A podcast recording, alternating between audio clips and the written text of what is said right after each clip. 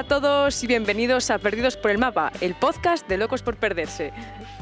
Pues empieza un episodio más del podcast y estamos aquí en Udaipur, en la India, y lo sentimos si se escucha un poco de ruido porque estamos en una terraza y bueno, pasa el tráfico medianamente cerca, hay muchos pitidos por aquí y tal. Entonces, bueno, igual se oye un poquito de ruido. Vamos, estamos intentando que sea lo mejor y más limpio posible el audio. Así que lo sentimos si se oye un poquito, pero bueno. Y bueno, tenemos aquí unas vistas un poquitín de, desde la azotea del hostel. Mm, se ve aquí atrás un y de hecho, detrás de mi cabeza, que es una antigua casa de comerciantes de, de esta zona, que es Rajasthan. Mm. La verdad que hay muchas y están muy chulas, lo que pasa es que están un pelín deterioradas, pero, pero están muy guapas. Muy, muy cuidadas no están, por desgracia, como muchas cosas de aquí, pero bueno. Bueno, pues vamos a empezar un poquitín con el tema de hoy. Y mm, queríamos hablar de una ciudad que yo creo que es la que más nos ha impresionado de, toda, de todo nuestro paso por la India, y es la ciudad de Varanasi o Veranés. Tiene la peculiaridad de que la vida y la muerte conviven de la mano y tiene como mucho de qué hablar ¿no? esta ciudad y creemos que se merece un episodio completo del podcast de mm, lo que pasa allí, de cómo hemos vivido nosotros el paso por esa ciudad, de ese choque cultural que hay allí.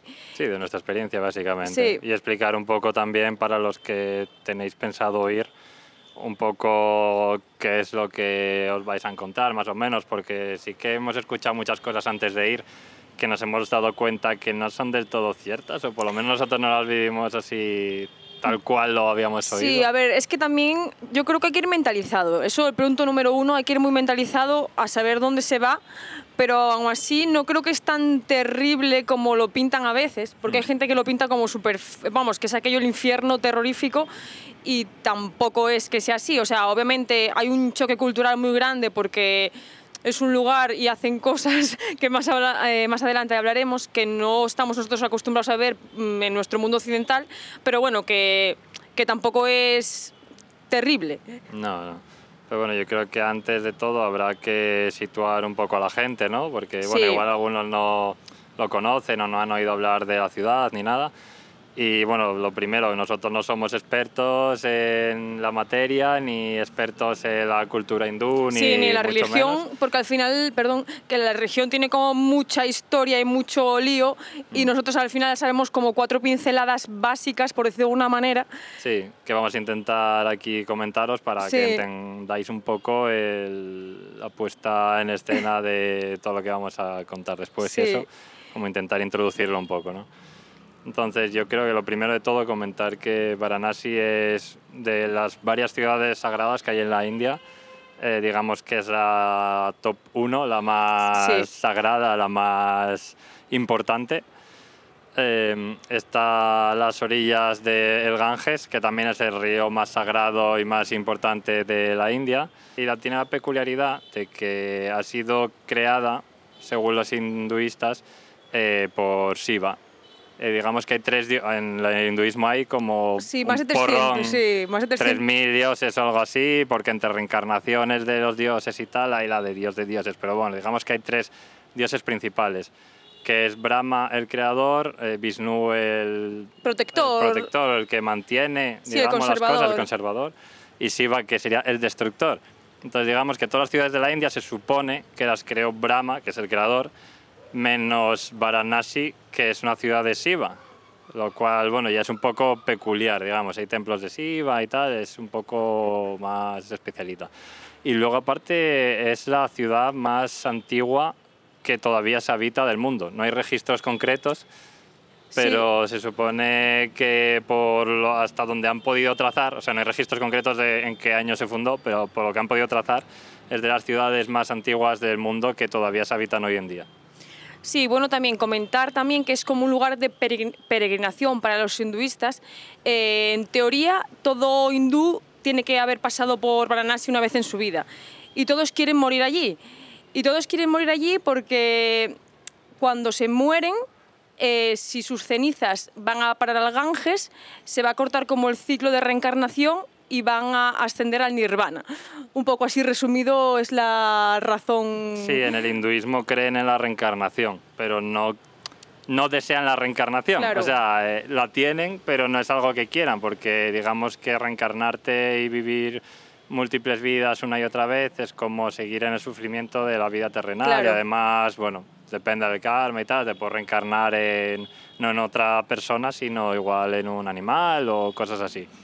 Entonces ellos quieren evitar o frenar ese ciclo. Y por una vez paras el ciclo es como vas a lo que sería el equivalente para el cielo de un cristiano, por ejemplo. Sí, que ellos le llaman como nirvana, esa salvación, esa liberación de, del mm, alma. Sí. Entonces su objetivo final es ese y para ello, digamos que debería morir en Varanasi habiéndose bañado en las aguas del Ganges y luego quemarse ahí y tal, pero bueno, esto ya lo concretaremos un poco más adelante, pero bueno, para que hagáis una idea de lo importante que es para ellos, vamos. Y bueno, algo muy curioso que a mí me llama mucho la atención es que hay como casas, por decirlo de alguna manera, casas o, bueno, no sé si hospitales, no sé. hoteles incluso. sí, en donde la gente va a morir, es decir, tú te encuentras mal o sientes que tienes esa que te vas a morir, que ya estás muy mayor, no sé qué, pues tú te vas a Varanasi y te alojas en esas casas hasta que te mueres.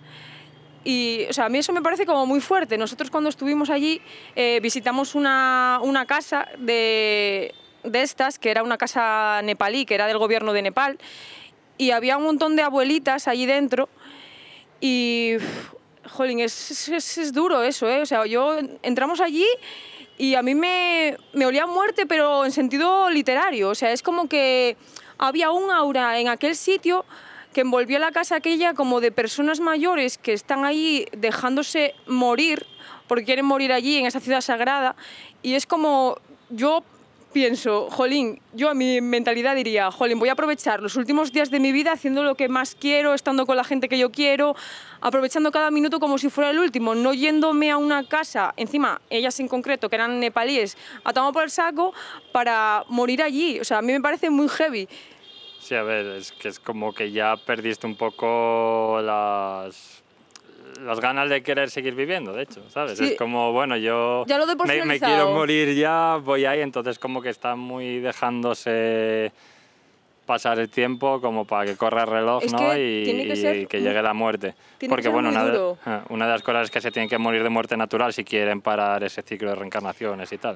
O sea, no vale que eh, se les ponga una inyección de estas mortal o que se suiciden o algo así. Y es que aparte dices tú, claro, tú puedes decir, vale, creo que me voy a morir, pero igual me muero no en una semana, igual me muero en cinco años, ¿sabes? Estás ahí cinco años agonizando. Sí, en concreto nos habían dicho que la persona que más había aguantado viva ya habían sido siete años. Sí, siete, ¿eh? ocho años, que me parece una barbaridad, ¿eh? O mm. sea, una barbaridad. Sí, sí, es que estáis literalmente esperando. Ocho años de tu vida ahí, ¿eh? Ocho años. ¿Qué dices tú? Manda que no podías haber hecho cosas en ocho años. No sé, y es como que da mucho, mucha penita. A mí me dio mucho, mucha penita ver a las abuelinas allí, ¿eh? Mm. Como que, jolín. Sí, y bueno, como comentamos antes, eh, pues Varanasi está a las orillas del río Ganges, que eh, es el río más sagrado de la India, como ya dije antes, mm. y eh, es el más sagrado porque se supone que es la reencarnación terrenal de la diosa madre, que es la diosa Ganga. Sí.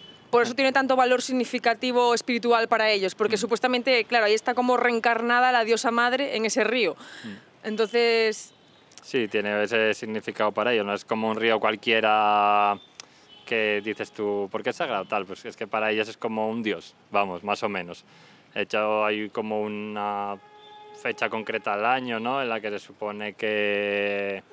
O sea, que bien, o sea, que es como más importante todavía el ir a bañarse ahí y tal, porque es como que la diosa como que se reencarna, bueno, se reencarna o toma eh, la forma del río, es como que es más fuerte la presencia de la diosa, algo así en, en el propio Ganges. Y pues es como época de más peregrinaje y tal, aunque ya te digo, están viniendo gente todo el año ahí a bañarse. Y bueno, luego ahí en, la, o sea, en el Ganges hay una vidilla tremenda por la mañana porque, o sea, ya desde el amanecer empiezan como a bañarse, que, o sea, ellos se bañan en el Ganges como para purificar sus pecados y para como eso, como hacer una ofrenda a la diosa.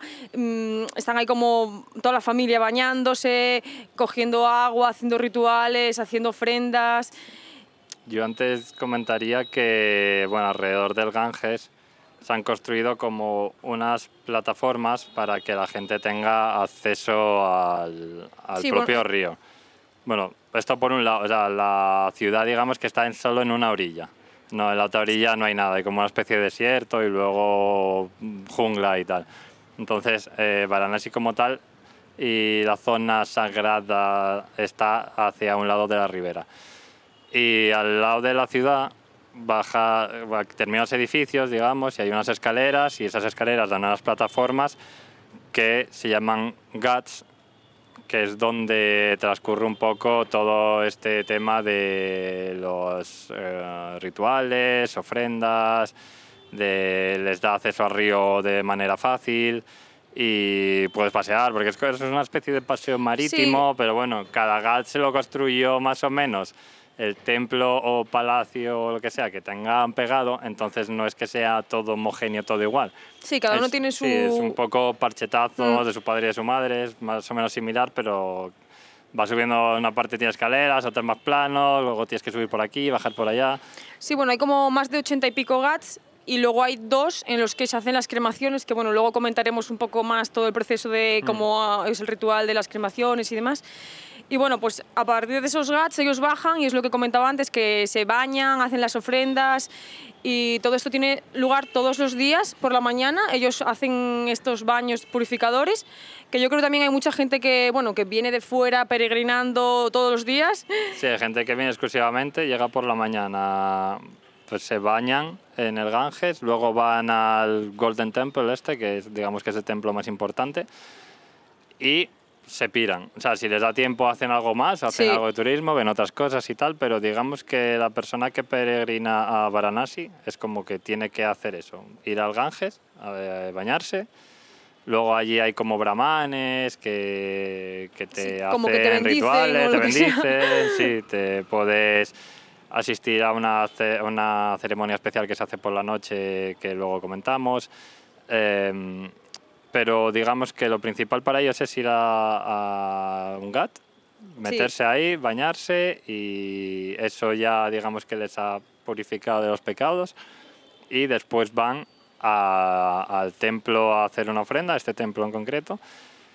Y por lo que tengo entendido que si hacen eso, también habrían como hecho ya la parte de, importante de, de que si se mueren ya, ya habrían cumplido, digamos, porque ya han hecho esa peregrinación a Varanasi y tal. Entonces, bueno, pues que mucha gente ya, tío, exclusivamente a eso y los que le da tiempo pues hacen otra cosa, pero vamos, que que, que, van a lo que van, digamos, ¿sabes? Es curioso, la verdad que es curioso ver todo esto, por la mañana, porque hay como mucho mentillo. Luego cuando ya, o sea, al amanecer es cuando empieza un poco todo el jaleo, luego va pasando la mañana y sí que ya ves, o sea, sigues viendo gente bañándose y tal, pero hay como menos ambientillo. Mm. Y lo puedes ver desde, el propio, desde la propia ribera, desde los gats, paseando, y también puedes verlo pues, desde el río, que es otra perspectiva. Coges una barquita, que hay muchos mm, barqueros por allí, pues te alquilas la barquita, te dan un paseo y también ves como un poco la vidilla del Ganges desde otro punto de vista. Y la verdad que es como súper recomendable hacer las dos cosas. También hay gente haciendo yoga, pero sobre todo a mí lo que me llama la atención es que dices, eh, estás ahí viendo a la gente bañarse, lavándose los dientes con esa agua, eh, cepillándose eso, el pelo, haciendo gárgaras incluso con esa agua, que es que dices tú, Dios mío de mi vida, eh, el Ganges es uno de los ríos más contaminados del mundo, señores. Y la gente está ahí como si nada, porque como es sagrado, pues no pasa nada. Pero es que tú lo piensas desde el punto de vista occidental y, jolín, ¿quién se va a bañar en esa agua tan contaminada? Porque es que al final es un agua en la que se vierten cenizas, cadáveres, residuos. Y para ellos es sagrado. Las ofrendas suyas y luego, pues no sé, de todo. Yo creo de fábricas, de que haya los alrededores, hay, o sea, es que se ve la propia densidad del agua. Se parece aceite de la densidad. Que parece un poco aceite, sí. En algunos puntos donde ves que se bañan es que se ve todavía más Así que lo puedes cortar con un cuchillo, ¿sabes? Y aparte de los propios restos de basura que se ven flotando, de ya sea botellas de plástico, restos de ofrendas, eh, flores, etcétera, etcétera, cenizas, o sea, al final es un poco asqueroso. No, no, un poco asqueroso no, es asqueroso, o sea... Es, es, que sí, es muy, es muy guarro, pero... Los ves entrando al agua pisando mierda, básicamente. Y ellos en jabón, o sea, supuestamente hay letreros como que no puedes bañarte con jabón, pero ellos, o sea, es que se bañan a conciencia además, ¿eh? los ves ahí frotando con espuma, jabón ahí, dale que dale, y se meten al río y sí, lavando la ropa incluso. Lavando las ropas. Y es que al final eh, también ellos están echando más mierda de la que hay ya. O sea, no sé, es curioso que un río tan sagrado eh, dejen que se contamine tanto. A mí me parece una cuestión que, o sea, da para debatir. Obviamente había que debatirlo con alguien que sea hinduista y que te explique en realidad sus razones, pero yo no le veo la razón de ser de... Es como una contradicción que no lo acabamos de ver el sentido. Yo le pregunté al guía que hicimos un free tour ahí en Varanasi y es que le dije tal cual, en plan, si es tan sagrado, porque dejan que se llene tanto de basura y se contamine tanto y tal? Y me dijo simplemente que así era la vida, ¿sabes? En plan, como, bueno, pues que la gente al final, que pues, tira la mierda, pasan cosas, hacen lo que quieren y tal, y que, bueno, pues que el río está así. O sea, tampoco me supo decir una explicación. Es que no la tiene, yo creo. O sea, al final es o sea, se ve en las propias ciudades, en cualquier sitio, ves la cantidad de basura, de residuos que hay por todos lados y al final les da un poco igual, ¿sabes? Porque viven, hacen su vida encima de basura y no, no es un problema para ellos, es como algo normal, algo natural. Eh, yo estoy comiéndome algo, tiro las bolsas al, suelo, da igual. O sea, yo creo que está como muy normalizado en este tipo de culturas, países. Y es una pena, al final estás viviendo entre la mierda y no tienes conciencia del medio ambiente ni nada, o sea, y al final pues el río pasa igual. Y, lo cojonudo es que mm, esa agua es la que abastece luego eh, sí, sí, una gran parte de la población de la India. Una gran parte de la India en general, porque bueno, el Ganges es un río muy grande y es una de las fuentes principales de agua del país. Entonces, así, al final es como un círculo todo que dices, ¿por dónde lo coges? O sea, al final habría que empezar de cero y es imposible. Mm, sí, a ver, bueno, digamos que el río nace en los Himalayas de un glaciar. Entonces, cuanto más va bajando el río a través del país, pues más se va contaminando. Cuanto más te acerques a la fuente, pues más pura y limpia va a estar el agua. Entonces, si vas a otras ciudades sagradas que hay en el Ganges, más río arriba, pues el agua está un poco mejor. Tipo, eh, ¿cómo se llama esto? Rikishes y por ahí. Y Haridwar, que están como más al norte. Pero vamos, que aún así yo tampoco creo que me metería ni en esa zona. Como mucho me meto tal, cual sale del glacial, prefiero meterme ahí con el frío que... A mí que no me toque ni un mililitro de agua, por favor. Es que, o sea, la densidad que tenía... Bueno, yo creo que ya te digo que nos hemos duchado con el agua del Ganges, ya sea pasada por un filtro purificador o lo que sea, pero, al final el agua de la ducha de cuando estás en, ahí en Varanasi en el hotel no creo que venga de otro lado. no, no, no. si es que vale más no pensarlo. No pensarlo y cerrar la boca mientras te duchas, porque al final yo creo que, es que tiene que venir de ahí. No van a traértela sí, de otro lugar. En ningún sitio, porque es que ¿de dónde va a venir? Bueno, yo creo que tema Ganges, río... Mm, podemos continuar con la ceremonia que hacen en el río todos los días. Sí, sí. Que bueno, se llama Ganga Arti y lo hacen todos los días que es que encima, dices tú, tú vas allí y parece la fiesta del pueblo pero petada de gente, una gran cantidad de gente que va ahí a ver la ceremonia, a hacer las ofrendas y demás, pero es que lo hacen todos, todos, todos los días del año. ¿eh? eh lo hacen como al atardecer, ya sobre, en invierno es a las 6 de la tarde, más o menos, y en eh, verano a las 7. Y bueno, es una ceremonia que se hace eh, en varios GATs. Hay uno que, o sea, hay uno como el principal, que no me acuerdo el nombre. Sí, que estaba buscando ahora mismo. es que hay algún GAT que tiene un nombre fácil, pero hay otro que es complicado. ¿eh? se llama Dashaswamet Gat, que lo pues dejaremos también escrito aquí porque es complicado. Bueno, pues ese es como el Gat principal, que es donde hay más vidilla también, que donde por la mañana cuando hacen los baños y tal es donde hay más gente y es donde se hace la ceremonia esta, la más grande principal, por mm. decirlo de alguna forma, porque luego hay otros... Para que os hagáis una idea, o sea, parece las fiestas del pueblo todos los días, ¿eh? O sea, sí, sí, no es sé una cuánta verbena... gente se junta ahí, pero habría fácil más de mil personas. Sí, sí, sí. En un Gat que, bueno, es una plaza, pero bueno, o sea, no, no das caminado cuando empieza la ceremonia, que ya vino todo el mundo. Sí. Y eso es 365 días al año. sí, que si queréis ir a verlo, ir con un poco de antelación de tiempo para coger sitio, para sí, verlo. Especialmente en ese llegar por lo menos una hora antes. Porque, por ejemplo, en el Asigat, que nosotros también la vimos otro día, que es otro GAT que es un poco más pequeño, ahí puedes llegar con menos antelación porque hay menos gente, ¿sabes? Bueno, lo puedes llegar con la misma antelación, pero pillas un buen sitio. Sí. Porque nosotros fuimos a los dos con una hora de antelación, más o menos. Creo, si no recuerdo mal, empezó como a las 6 y cuarto, nosotros por las 5 y cuarto ya estábamos ahí. Esto en invierno, creo que en, en verano igual empieza un poco sobre las 7, Sí, ¿no? lo- Igual- sí, lo que comenté ya, Sí, empieza sí. un poquito más tarde, digo, para que lo tengan en cuenta, que igual llegan a las 5 y hasta las 7 no empieza.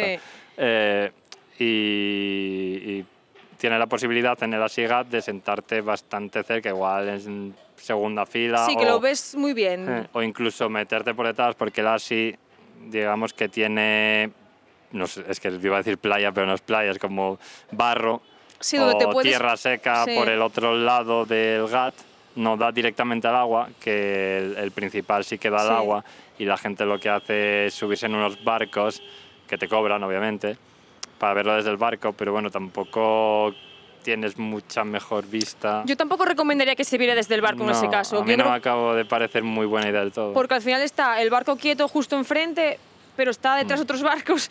O sea, al Mm. Sí, final no tienes sí, tampoco una un visión más. Ah. ahí en primera fila. Además estás como de espaldas a la ceremonia, aunque van rotando, pero Sí, yo creo que van estás, moviendo, pero yo creo que estás mejor en, al otro lado, donde enfrente de ellos en las escaleras. Bueno, sí, en el Asigat desde la propia Tierra, tierra esa, esa todavía se ve bastante Sí. bien. Si ya es un poco tarde, te puedes poner por ahí, va, va bastante gente, pero va menos. Entonces está bastante bien si queréis verlo de cerca, eh, como sobre todo para tirar fotos y tal. Podéis sacar fotos bastante de cerca de los brahmanes, que son los que ofician la, bueno, este ritual, que hacen una especie de bailes con cánticos. Sí, al final es como una ofrenda, este ritual es una ofrenda como a la diosa madre, a la diosa Ganga, y ofrecen como el fuego. Entonces ah, em, hacen como con unas lámparas de aceite, hacen como unos bailes, luego con un plumero. Sí, usan varias cosas. Primero empiezan con incienso, después con una especie de, no sé, recipiente bol con fuego. Sí, hacen Después cambia. un pañuelo también tienen, un abanico que es como de plumas de pavo real. Y sí, bueno, uno a- de pelo, de pelo de jack. Sí. O sea, van usando distintos elementos. Lo más, el más famoso, digamos, que es esa candelabro que va capas. como por capas, sí, hace como una especie de triángulo Sí, triangular. Una especie de cono. Sí. Es una especie de cono, todo lleno de mm, velas sí, de, de aceite. Y bueno, eh, digamos que es la parte más impresionante o álgide del ritual. Sí, entonces van como cantando, van como mm, recitando mantras o algo así Sí. eh, sobre la diosa Ganga y cuando terminan de hacer todo ese, ese ritual, eh, al terminar, eh, los, o sea, los devotos, la gente va y toca como el fuego con las manos y luego lo toca como, o sea, toca como el fuego eh, con las manos y luego las manos se se las lleva a la cabeza y es como para purificarse y como para bendecirse el fuego, que el fuego es como que el poder, por decirlo de alguna manera, de la diosa Ganga está en el fuego, entonces es como que traspasa el poder, por decirlo de alguna manera. Sí, para purificarse también Sí, y eso, digamos. Eso, como purificarse y bendecirse y todo esto, ¿no? Y entonces, bueno, está curioso de ver. eh, quizás es más impresionante el- en el Ganga, o sea, en el, perdón, en el GAT este que es como principal porque es como más Sí, grande y en hay más gente. Dasha Swamed Sí. Gat es un poco más impresionante. También lo que decimos, mucho más lleno de gente. Sí, es un poco más también agobiador igual. Entonces sí, igual es un poco más agobiante. Nosotros lo vimos desde los dos y recomendamos, pues si tenéis tiempo en Varanasi, que lo veáis desde los dos, porque bueno, tampoco es que, o sea, digamos que las cosas que hacer Es en un Varanasi es un sí. poco vivir estas cosas. Tampoco es que digas tú el museo de tal o, o la casa de no sé quién, o sea, vas a, a vivir estas experiencias. Incluso en el Asigat, si no me equivoco, hacen un, un Ganga Arti matutino. Que nosotros lo que no lo pasa es di- que empieza muy temprano, Sí. porque es a- antes del amanecer, que creo que más o menos empieza a 5 de la mañana o 5 y media. Y claro, bueno, pues si os queréis meter el mega madrugón y ir hasta allí y tal, pues lo podéis ver también por la mañana en el Asigat, si queréis. Y así lo veis Mm. en los dos sitios. Y si no, pues por la tarde en uno un día y en otro en otro. Y antes de seguir, comentaros que viajar a la India no es nada fácil y que las condiciones higiénicas no son para nada las mejores. Entonces eh, hay que tener muchísimo cuidado porque te puedes poner enfermo. De hecho, nosotros nos hemos puesto bastante malitos en este viaje. Eh, hemos estado unos cuantos días en la cama, bastante Sí, pachuchos. nos pillamos un gripazo de cuidado, chavales. Bastante, no- bastante. Nos ha dejado en cabo la India. recomendamos encarecidamente viajar con un seguro médico. Eh, nosotros siempre viajamos con Mondo y la verdad que estamos súper tranquilos porque cuando nos pusimos malos pues tiramos del chat 24 horas que tienen y les escribimos en plan, oye, mira, nos pasa esto, tal, y nos, bueno, nos dijeron qué medicamentos podíamos tomar, qué dieta deberíamos de seguir y bueno, quieras que no, pues eso te hace estar un poco más tranquilo y un poco más seguro en un país como este. Y en nuestro caso en concreto tenemos el seguro de larga estancia, que es un seguro para viajeros que estáis muchos meses fuera mochileando como nosotros, que vamos a estar más de medio año por ahí viajando por Asia. Pero luego tiene otros muchos seguros. Mondo tiene el seguro de viaje puntual, pues el típico de cuando te vas de vacaciones 10, 15 días. Y luego además tiene un seguro muy interesante, que es el seguro multiviajes anual, que te cubre todos los viajes durante un año con un máximo cada viaje de 90 días. O sea, no valdría si te quieres ir de mochilero más de tres meses pero es una opción muy interesante si viajas muy a menudo, por, ya sea por negocios o por ocio, está muy bien. Así que si queréis más información concreta de estos seguros, podéis ir al link que os dejamos en la descripción, que además tiene un 5% de descuento con el que lo podéis contratar y ahorraros un poco de dinero. Y si tenéis cualquier duda, pues ya sabéis, podéis escribir al equipo de Mondo que os van a encantado resolver todas vuestras dudas o incluso nos podéis preguntar a nosotros e intentaremos ayudaros en lo que podamos. Bueno, yo creo que vamos a seguir con uno de los puntos álgidos o de las cosas más interesantes de Varanasi, que es cómo se vive la muerte, cómo es el tema de las cremaciones, porque al final es como lo más chocante o más impactante que, que vas a ver allí. La verdad que es una cosa bastante heavy de ver y hay que ir con estómago y hay que ir mm. Mm, pensando y sabiendo dónde te, lo que vas a ver o hasta qué punto quieres ver porque es una cosa bastante fuerte. Y yo aquí quiero desmitificar una cosa que antes de ir a Varanasi eh, es como que la gente te da a entender que te puedes encontrar como cadáveres por todos lados, como que la gente quema cuerpos a lo largo de todo el río, que no sabes dónde te vas a topar con un muerto y ni mucho menos es así eh, digamos que lo tienen concentrado en dos puntos principales, que son dos GATs crematorio. O sea, son dos crematorios que tienen ya organizados. Eh, uno es el principal, que sería el Manikarnika GAT, que está un poco más hacia el norte. Sí. Y el Harishchandra GAT, que está entre el crematorio principal y el Asigat, que es el más al sur, que, donde uno de los sitios donde se hacía lo del Gangarti. Pues más o menos a medio camino está el segundo crematorio, que ya os decimos que es muchísimo más pequeño. ¿eh? El más impresionante, el más heavy, que de verdad dices tú, madre mía, qué sitio es este, es el de Manikarnika Ghat, que es el crematorio principal. Sí, yo la verdad que tenía bastante miedo, bastante respeto de, eso, de ir por la calle y verte una persona ahí muerta que la están quemando ahí, ¿sabes? Porque sí, la acera, o ver un cuerpo flotando en el Ganges. Yo la verdad que era una cosa que tenía bastante miedo, pánico, decir, hostia, como vea yo esto, me, me, da mal a mí, ¿eh? O sea, es como muy heavy. Y otra cosa que también a mí me habían dicho es que olía a hueso quemado, a pelo quemado. Mm, y yo realmente lo que huele es a humo, o sea, es como una hoguera. Lo que pasa es que es un humo muy denso, pero no tienes, yo no, no percibí ese olor a hueso quemado que me habían dicho, que también iba como un miedo al terrible olor que iba a haber allí. Y, y, no. Sí, para nada. Deben de usar algún tipo de incienso, o, algo. sé que usan un poco usan maderas baratas, en plan de mango y cosas así, pero también meten un poco de madera de sándalo, que entiendo que huele un poco mejor. Sí porque al final es la misma que el de los del palo santo también este de sí, y deben de echar alguna es que me sale como especias pero bueno es como inciensos o maderas o cosas que que anulan el olor no sé a mí no me, la verdad que me olía cuando estás encima en el propio gat te huele a humo sí, huele, a humo. a humo, denso, ¿sabes? Como Pero bueno, en el resto de la ciudad no huele mal, ni a podrido, ni a cosas chungas. Sí. Y en el resto de la ciudad no huele a nada, ¿sabes? Sí, yo eso, tenía un miedo sobre todo eso, por el tema de los olores. Y bueno, para que os hagáis una idea, eh, en estos crematorios están funcionando 24 horas... Solo en el principal, ¿eh? El otro no. En el, Pero digamos que es el único de toda la India que funciona 24 horas, 7 días a la semana, 365 Todos los días del año, para que os hagáis una idea. Y en el principal es que se queman sobre 300, 400 cuerpos de media al día, al día. Sí, mínimo, ¿eh? Y luego en el otro, que es más pequeñito, pues entre 100, Sí, 100, 150 o algo así. Sí. Que es una burrada, es una salvajada. Digo, yo los números digo, madre mía, la cantidad de cremaciones que se hacen al día, ¿eh? es muy heavy. Es que está funcionando Claro, sin digo- parar toda la noche, toda la mañana, toda la tarde, no non-stop, non-stop. Y, y lo curioso es que se queman con métodos tradicionales. No, no es como en España que igual te lo meten en ese horno eléctrico que te quema el cuerpo en cuestión de unos minutos. Aquí se hace con fuego y madera, puro duro, sin encendedores eléctricos, sin Sí. gasolina, sin movidas raras. Entonces los cuerpos tardan bastantes horas en quemarse completamente, unas cuatro horas de media más o menos tarda.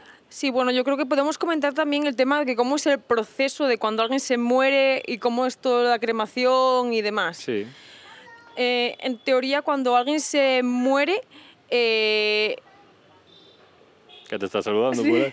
Ah, pues sí, te está saludando la chavala.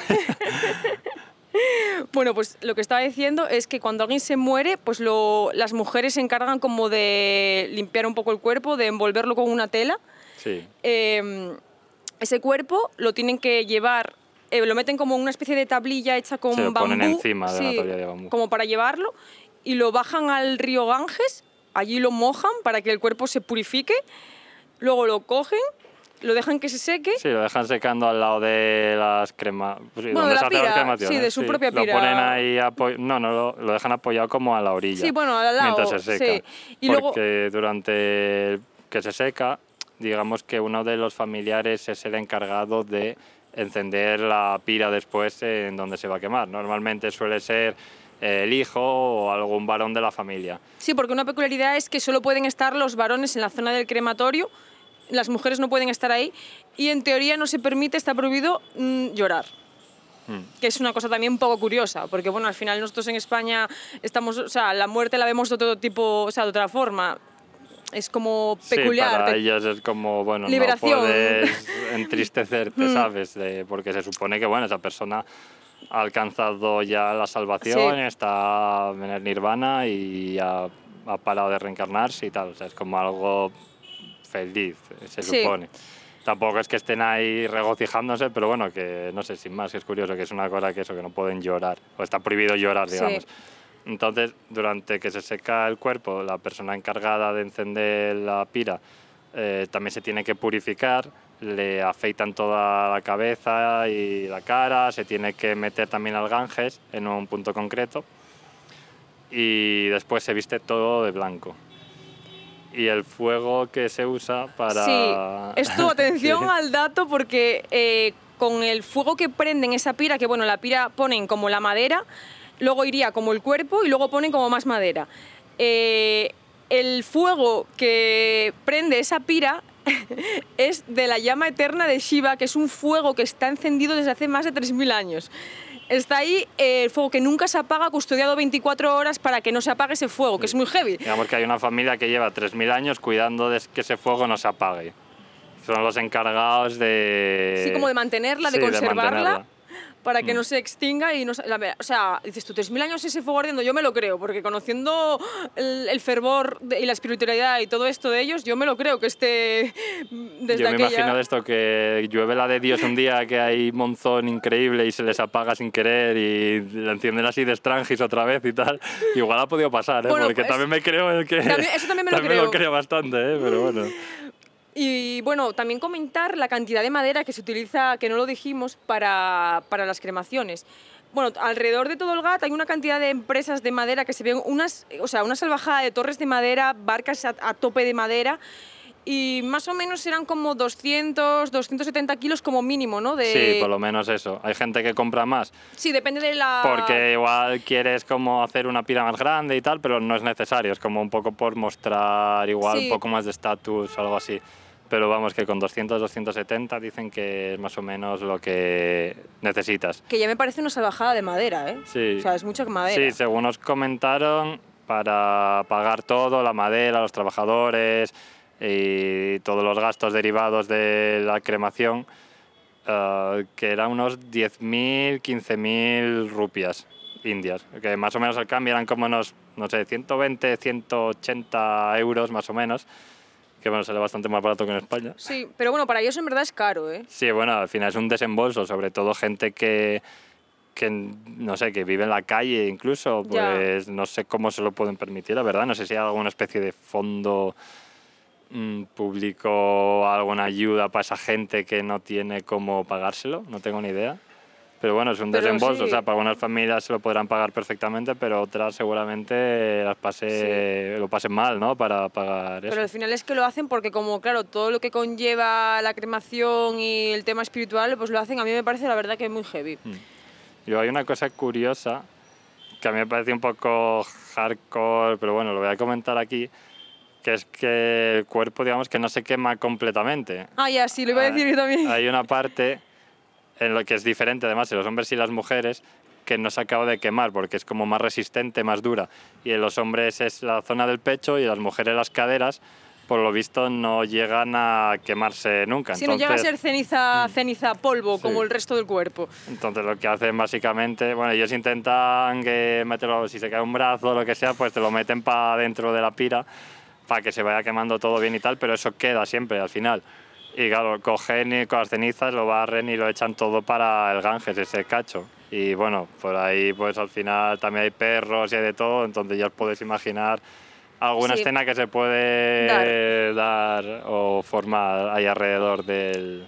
La verdad es que es heavy porque alrededor del, del, crematorio y bueno, incluso en el propio crematorio hay una cantidad de perros, de vacas, de, de cabras, están por ahí todos pululando y aparte está lleno de gente, porque la familia se tiene que quedar mientras se quema el, cadáver, o sea, el de su familiar, tiene que quedarse ahí las cuatro horas esperando. A que se queme todo. A mí lo que me llama la atención, y es que mm, yo no lo entendía, es que están incluso grabando la cremación con el móvil. O sea, señores, ¿para qué lo grabas, tío? O sea, ah, sí, mientras lo atienden y mientras se quema, así grabando con el móvil. Luego que lo ves en casa. O sea, yo, a mí me parece muy grotesco, la verdad. Sí, sí, esas escenas eran un poco chungas. Y igual está la pira encendida con una cabra por detrás, sobre todo de noche. Eh, con los fuegos, la gente grabando, es que dices tú, ¿qué, ¿qué, infierno es este, ¿sabes? Da un eh, poco esa sensación. Es que, o sea, eh, en sí, en general, el crematorio da como mucho, mucha impresión y mucho respeto. Por el día lo da, pero por la noche da muchísimo más porque al final ves todo oscuro con un montón de fuegos, que no sé, igual hay como veintipico fuegos ahí encendidos, a todo lo que da, la gente ahí con las cabras y con las vacas y con todo, y es como muy la puerta del infierno. O sea, es que es, yo creo que es el lugar en la tierra más cerca del infierno, esa, esa estampa, es terrible. Mm. Y luego encima el calor que hay ahí alrededor de todo el fuego, el humo ese denso, o sea, lo que es la atmósfera ahí alrededor es terrible, o sea, es terrible.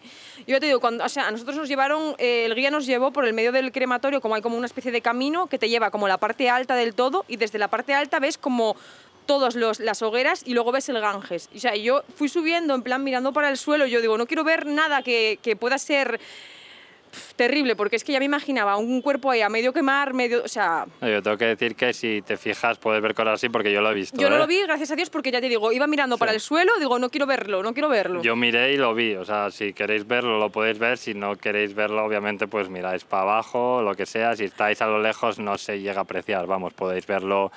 De, tanto desde el Ganges, estáis en una barca, como acercándoos, pero bueno, que Claro, lo que pasa es que si te empiezas a fijar y a indagar, pues puedes llegar a ver cosas un poco duras que si no estáis listos para verlas, pues obviamente os recomendamos que, pues eso, que no usméis de más, ¿no? y obviamente, aunque ellos graben y tal, eh, si estáis en medio de la zona de quemar, sacar fotos de lejos antes de entrar en los crematorios, pero no os pongáis ahí a sacar fotos, sobre todo encima porque igual se os acercan y os piden dinero y tal. Bueno. al final también me parece un poco falta de respeto porque al final no deja de ser una persona muerta, fallecida, que está ahí ¿sabes? Cremándose. No, o sea, no le veo el sentido tampoco de hacer fotos. me parece un poco tampoco, pero bueno, que hay gente Un poco heavy. O sea, para el final, ¿para qué quieres esa, esa, foto, sabes? No sé. Por respeto también al difunto, sí, a mí tampoco me parece. O sea, que saques una foto de lejos de lo que es el escenario en sí, porque es curioso, vale, pero bueno, que ponerse ahí a hacer fotos que no lo recomendamos, vamos, o sea. Y bueno, yo creo que también deberíamos de comentar qué personas se pueden cremar y qué personas no, porque no todo el mundo se puede cremar y echar las cenizas al Ganges y terminar aquí el ciclo de la recarnación y liberarse. Mm, sí, digamos que como hay cinco tipos de personas, que no se pueden quemar, ¿no? Aunque quieras de que en el hinduismo se quema todo el mundo y tal, digamos que es todo el mundo menos estas cinco excepciones. Sí, uno son las personas que, o sea, leprosos. Sí, que Eh, bueno, todo tiene una razón ¿eh? en todo esto. O sea, los leprosos obviamente porque estás quemando a una persona con una enfermedad que, que se va a pasar al aire, ¿no? La lepra y se supone que estás causando pues, que esa enfermedad se extienda y tal. Luego, las mujeres que están embarazadas tampoco. Sí, porque claro, llevan una persona dentro que no ha nacido. Entonces para ellos es como que no pueden quemar a, a- ese bebé. Entonces no pueden quemar a la embarazada, por tanto. Sí, luego los niños, ¿no? Menores de 10 años creo que era. Sí, bueno, digamos que es las personas santas Sí. y los niños. Y, y digas, y dices tú, ¿y por qué los niños? Eh, y es que para los hinduistas un niño, sobre todo pequeños, menores de 10 años, eh, ellos no saben qué es bueno, qué es malo, entonces eh, lo consideran como una persona santa también. Y bueno, O sea, digamos que estos cuatro lo que hacen con sí, ellos es- no se es, pueden quemar, pero sí, los preparan, les ponen unas piedras y lo tiran al fondo del río, directamente, Hmm. zas, o sea, al río. Sí, sí, no, o sea, lo- no se entierra a la gente como en España. Es o te quemo o te tiro al río, vaya. No es te preparo tu lápida y te entierro y tal. O sea, no hay cementerios, digamos, aquí, por lo menos de hinduistas. Y luego Y- estaría el quinto. Sí, que son las personas que mueren por una picadura de cobra. mm, Y estas de aquí tienen la peculiaridad de que no les ponen pesos a... O sea, ellos eh, cuando alguien se muere los envuelven en hojas de platanero y directamente los tiran al, al Ganges. No les ponen pesos. Sí, bueno, tiran, bueno, digamos que queda flotando Sí. en el Ganges, porque claro, lo envuelven en hojas de plátano y, y lo, y lo lanzan o lo apoyan en el Ganges, vamos, entonces Claro. digamos que, que se iría flotando río abajo.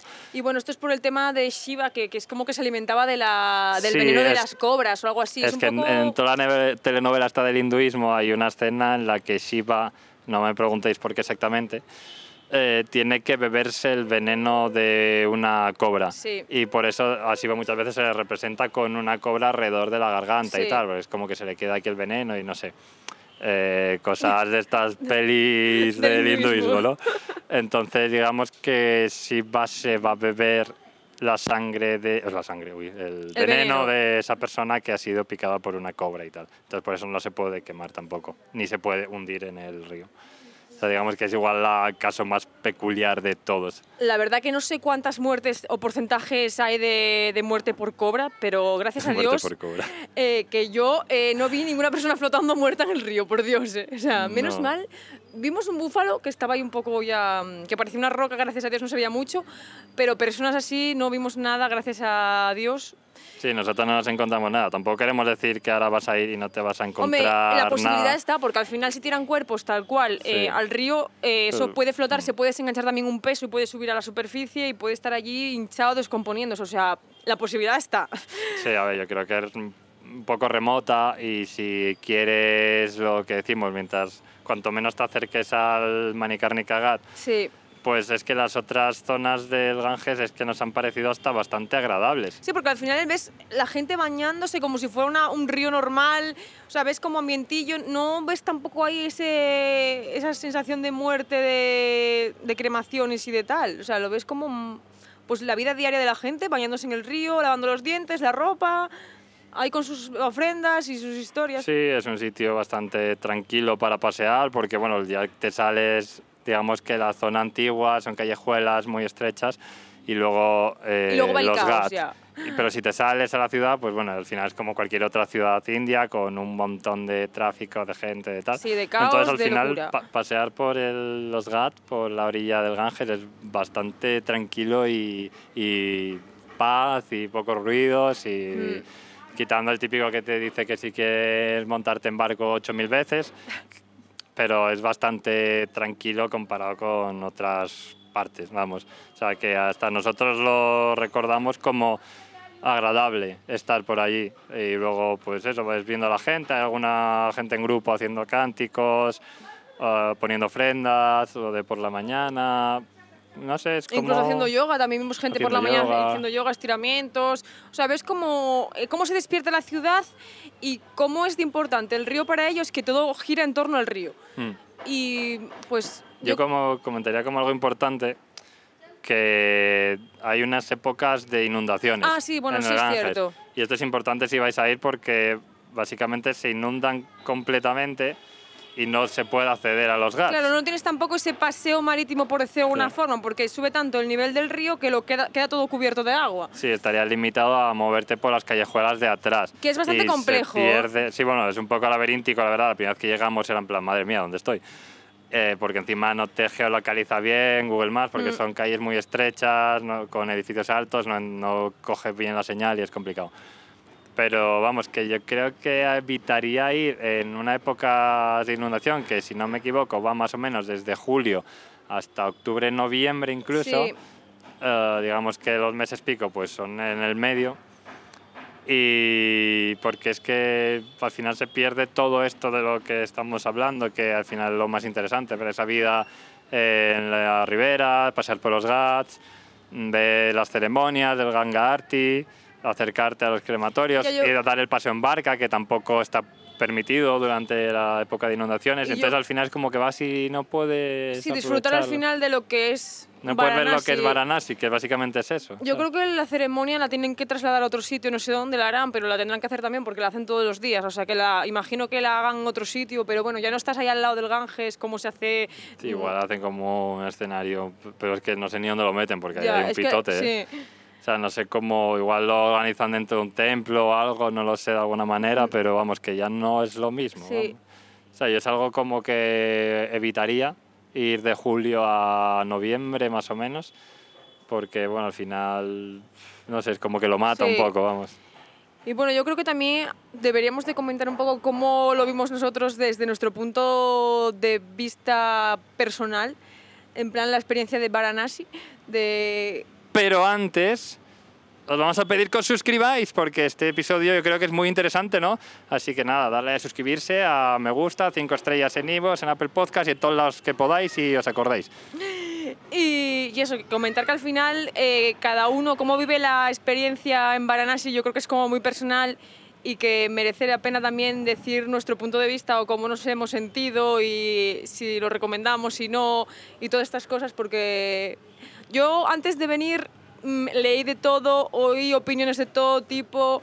eh, había gente que decía que, que le había consumido como su propia energía Varanasi y yo creo que, bueno, esa frase en general yo creo que es un poco para la India en, en general, porque creo que la India te, te resta de tu energía, te quita energía vital, porque no es un país fácil de visitar, ni de viajar, ni de moverte, hay demasiado estímulo, demasiado estrés. Y bueno, es un poco complejo, pero en cuanto a Varanasi en concreto, yo creo que sí que lo hay que ver una vez en la vida y aunque obviamente tienes que ir con mentalizado, muy mentalizado, porque yo ya llevaba mucho tiempo en la cabeza ahí leyendo cosas y informándome y a dónde voy a ir, qué hacen aquí, o sea, con muy informado, porque claro, si tú de primeras llegas allí y no sabes lo que pasa y te topas con una cremación ahí de buenas a primeras, es como que flipas. Entonces yo creo que eso, que hay que ir como mentalizado, pero que sí que está bien verlo y también eh, que no lo que nosotros tenemos en casa en España es lo que lo, lo, o sea, lo bueno o lo que tiene que ser, que hay otras formas y que otra gente pues hace las cosas diferente a ti y que está bien verlo y que tienen otra cultura y entenderla, intentar ir con la mente abierta y pensar en eso, en que ellos al final eh, están quemando a muerto, los niños están comiendo en la calle al lado, jugando, o sea, al final todo gira en torno al Ganges y está una parte que es la parte de la muerte, las cremaciones y todo lo que ello supone, y por el otro lado está la cantidad de vida que hay, porque se reposa vida esa ciudad de gente, eso, haciendo de todo, como en cualquier ciudad de la India, pero allí yo creo que más, sobre todo por el tema espiritual y todo lo que hacen en referencia a las ofrendas y a los dioses y demás. Sí, yo creo que lo que más nos choca desde Occidente es lo normalizado que tienen el tema de la muerte, ¿no? Sí, que a mí me parece en realidad bien porque tú cuando, obviamente para nosotros cuando se muere un familiar o alguien querido, pues te da pena, estás llorando, estás, no sé, en un mood totalmente distinto al que tienen ellos. Y Es que principalmente, yo creo que para empezar es un tema bastante tabú en España, Sí. que se evita hablar de él, que es como que la muerte no existe, cierro los ojos y camino para adelante, ¿sabes? Sí. Que, que no me voy a morir nunca. y al final está Y yo creo presente... que, que ellos lo saben perfectamente, que va- se van a morir, que conviven con ello, que lo normalizan o lo ven como otra parte de la vida. Sí, es que, como el proceso de la vida, que lo es, lo es, sí, pero por eso digo que nosotros, que yo creo que lo que igual hasta tenemos una visión mala de ellos somos eh, nosotros en Occidente. Pues sí. Que deberíamos, o sea, obviamente yo no digo que os parezca feliz morirse, pero sí que hay que saber y ser conscientes de que la vida tiene un final y que todo llega a su fin y que es un proceso natural y que nos va a tocar a todos, vamos, que es una de las cosas impepinables de la vida y que todos volvemos al polvo y que por muchas cosas que tengamos todos mm. acabamos en el mismo sitio. Sí, la verdad que, que, es así. Y yo creo que al final ir a este sitio, Varanasi, pues también te abre un poco ahí la mente de decir, jolín, pues mira la muerte, esto, esta gente cómo lo afronta. Sí, te hace más consciente. Sí, al final es un choque cultural, pero también es un choque de realidad, yo creo. Y yo tengo que decir, desde mi punto de vista personal, que yo me lo imaginaba bastante peor de lo que es, o sea, la ciudad y la experiencia y tal. Y bueno, al final sí que el paseo por el crematorio para nada es agradable. Yo tenía el, o sea, el, el, estómago encogido, estaba como, jolín, quiero largarme de aquí ya porque es como me está dando angustia. Pero bueno, es parte de, de, la ciudad y de lo que pasa allí y de, y de la realidad, y ya está. Sí, nosotros la verdad que recomendamos hacerlo. Vamos, es una experiencia que, a menos que seas extremadamente aprensivo. Que si no tampoco pasa nada, no tienes por qué meterte por el crematorio, puedes verlo pues desde fuera y ya está. Y ya está, o sea, desde también fuera, lo tienes como un poco más desde fuera de la perspectiva y ya está. Tampoco, o sea, nadie, hay, no hay que obligar a nadie tampoco a que se meta allí porque no es un, no es un sitio agradable, vaya. No. Pero bueno, yo creo que se ha quedado bastante completo de información, ¿no? Sí. Si alguien tiene alguna duda más, pues obviamente nos la puede preguntar. Estamos disponibles tanto aquí en los comentarios de YouTube y todas las plataformas de podcasting como en nuestro Instagram, que es arroba locos por perderse con una X. Y ahí pues también nos podéis seguir en todos nuestros viajes, porque estamos, ya os decimos, viajando por largo tiempo por Asia y la cosa no acaba. Así que si mm. queréis eh, más o menos tenernos en el punto de mira, saber lo que vamos haciendo, ya sabéis, ahí en arroba locos por perderse en Instagram. Y bueno, yo creo que ya damos por finalizado este episodio. Eh, esperamos que os haya sido interesante y que os haya gustado mucho. Y, nada, nos despedimos hasta, la próxima. hasta la próxima. Y nuevas aventuras y nuevos podcasts. Venga, nos vemos.